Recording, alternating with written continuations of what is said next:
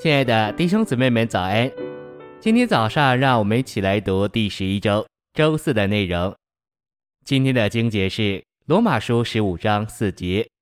从前所写的，都是为教训我们写的，使我们借着忍耐，并借着经书的鼓励，可以得着盼望。哥罗西书三章十一节，在此并没有希利尼人和犹太人，受割礼的和未受割礼的。化外人、西古提人、为奴的、自主的，唯有基督是一切，又在一切之内。晨星喂养，所罗门与耶罗波安建立丘坛的经过，不仅是历史事实的记载，这个记载还有属灵的意义。因此，关于所罗门与耶罗波安的记载，都是为着给我们属灵的教训而写的。信息选读。你在考察了今天基督教的情形之后，就会知道每一个分裂都是特别高举某种事物。教导圣经是好的，但圣经研读不应成为一个被高举的东西，来隔离神的子民。你可能觉得导读很有帮助，但你不该高举它，而坚持在聚会中非要导读不可。如果你高举导读，导读甚至会成为一个分裂的原因。我们大家。特别是青年人，必须学习不高举任何在主耶稣以外的事物，只有他应被高举。在教会生活中，我们不该有任何秋谈，反之，我们都该在同一水平上高举基督。所罗门与耶罗波安所建立的秋坛，严重的损害了伊的立场。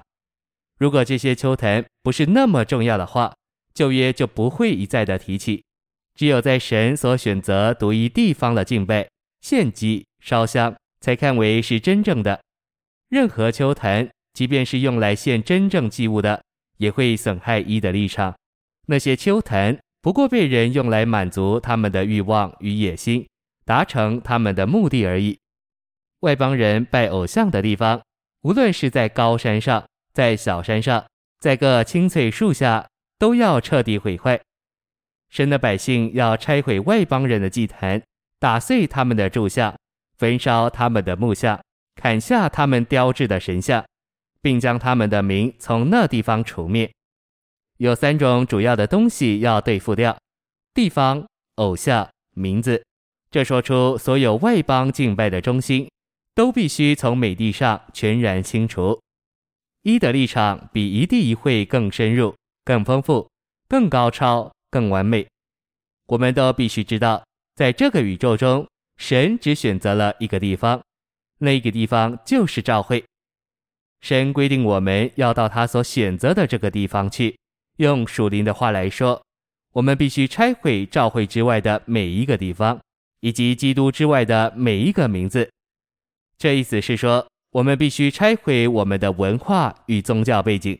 可能你曾在某个公会里。有了某种的宗教背景，我们必须拆毁的，包括我们的个性、脾气与习惯。